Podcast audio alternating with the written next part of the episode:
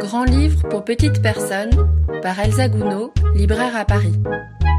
Bonjour, aujourd'hui, je vais vous parler de ma babysiteuse et les petites personnes d'Alice Bunel, paru récemment aux éditions L'école des loisirs.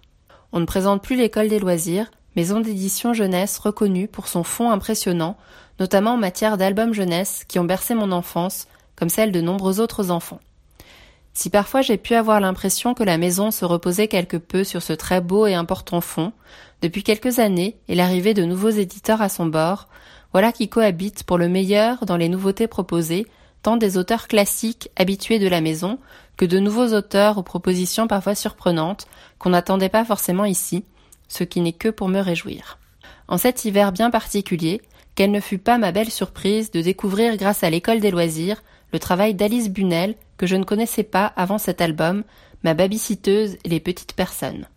Elle a pourtant déjà illustré un premier album, plus confidentiel, en 2016, La vraie vie, aux éditions du Chaminou, quelques pages de bande dessinée pour adultes assez saisissantes que l'on peut lire sur le site de Radio Grand Papier, et elle réalise également des illustrations pour des projets de communication ou d'affiches de festivals.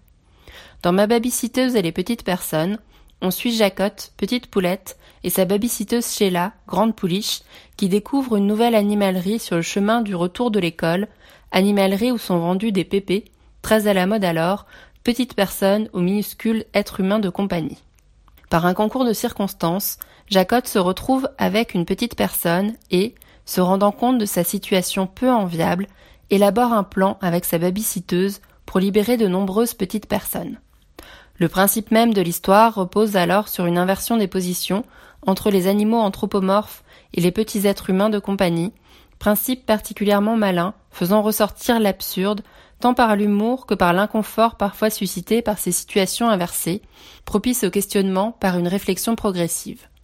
Toute cette aventure plutôt dense, chapitrée en plusieurs parties et pleine de rebondissements, s'avère particulièrement drôle par le présupposé en lui-même, mais aussi par les personnages bien campés et les dialogues savoureux à lire à voix haute.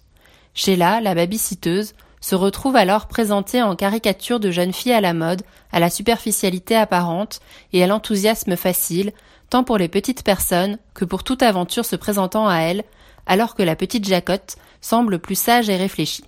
Ces personnages quelque peu excessifs dans leur représentation, donnant lieu à un humour à différents niveaux de lecture pour enfants et adultes, s'avèrent plus profonds dans leur parcours que ces blagues en surface. Aux péripéties réjouissantes de ces personnages hauts en couleur s'ajoutent mine de rien de fortes questions sous-jacentes, se révélant d'autant plus flagrantes par l'inversion de la situation en elle-même,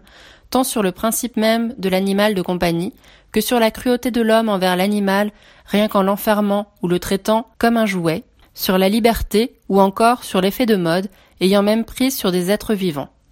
On se retrouve alors aussi amusé par cette folle équipée que gêné par l'étrange inconfort, voire malaise de cette prise de conscience progressive.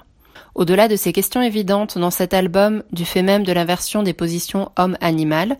peut se poser la question plus profonde de la place de chacun dans la société dans laquelle il vit.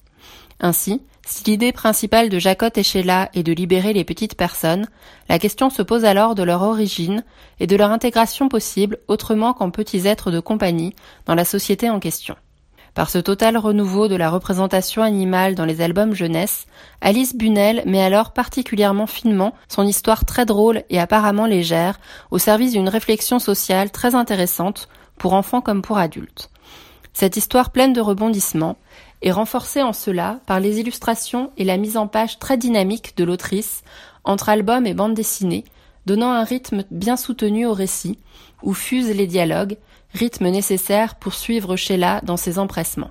Les illustrations sont faites de contours marqués et nets, dans une forme de lignes claires, rehaussées de couleurs vives en aplat, renforçant le côté pop et joyeux de l'intrigue.